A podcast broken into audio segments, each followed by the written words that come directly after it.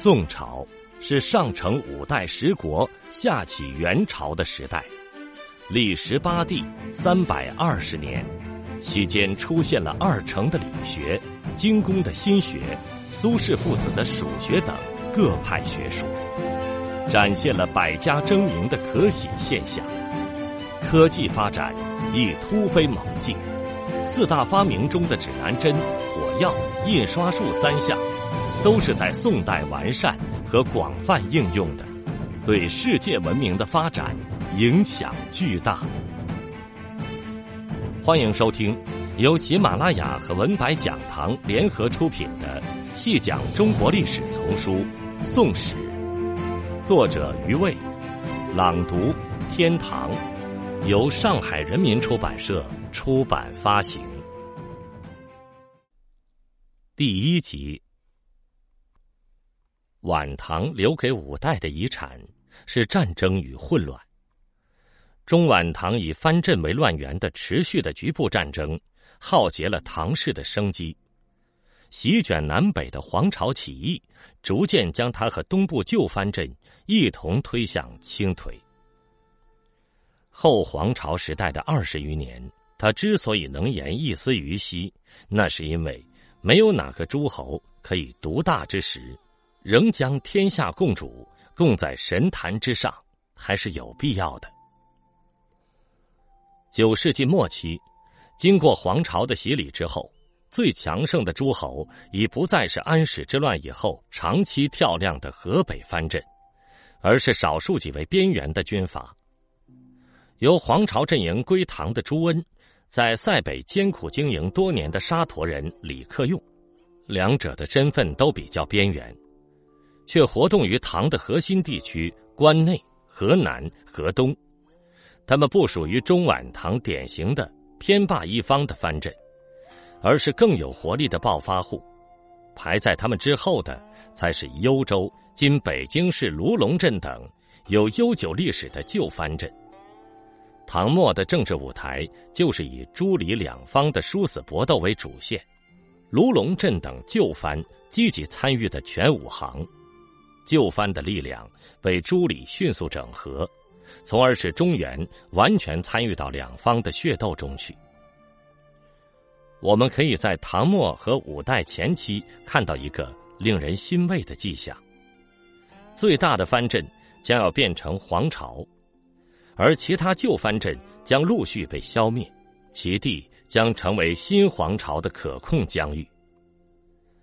至少在中原地区。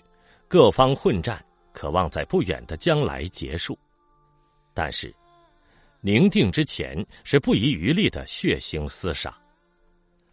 李氏的晋政权由塞北南下克河东，而后东向平河北、陕西，再渡河灭后梁，横扫中原。期间，魏博、义定、泽路、卢龙诸雄藩纷纷殄灭，便是经过连年血战。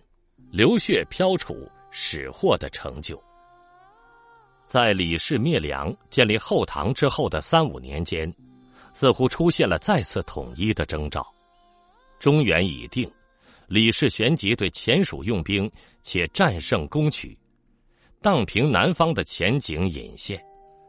然而篡势与兵变相仍，又以石敬瑭引入契丹援兵，使华夏一统的可能性。一时又化为乌有，五代仍沿着离乱的路径走下去。若说唐玄宗天宝十四载（公元七五五年）以后，两百年之乱局是由安禄山发起端，那么黄巢可以说是第一次转折的缔造者，他促成了原有的藩镇格局的瓦解，而石敬瑭则导致第二次转折。藩镇本质即将被终结之时，他阻止了这个趋势。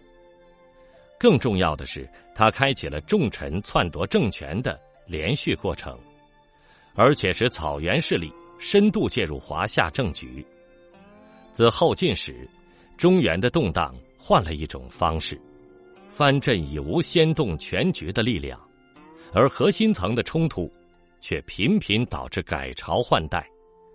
中原政权惯用的以夷制夷，由于自身的内耗，以及契丹控制塞外的形势再无施展的环境，而契丹则得以施展以下至下的谋略。在最内层，对各个短命皇朝来说，北方诸藩镇已不是主要的威胁，主要的乱源已悄然发生了变化。致命的祸患来自卧榻之旁，同样是篡世与兵变，是离乱。但后唐末以将，先是亲从，后是禁军首领，这两类直接威胁到皇权的人员，都是身处中央的重臣大将，真正是心腹之患。石敬瑭、刘知远，皆以亲从而致藩镇，兼有两种身份，而郭威主要是以亲从的身份发家，指赵匡胤以禁军首领的身份转移了政权。时人对这种转变是否有清醒的认识，直接决定稳定的新皇朝能否成立。外层，藩镇力量大幅削弱，但藩镇叛乱仍是代代有之。由旧藩镇生成的割据政权，所谓十国也是生生不息。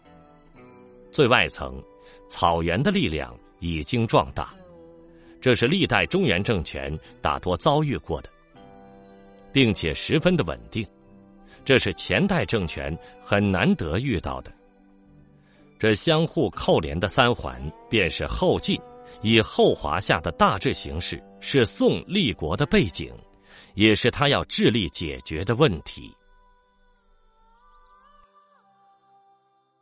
听众朋友，这一集就为您播讲到这里，感谢您的收听。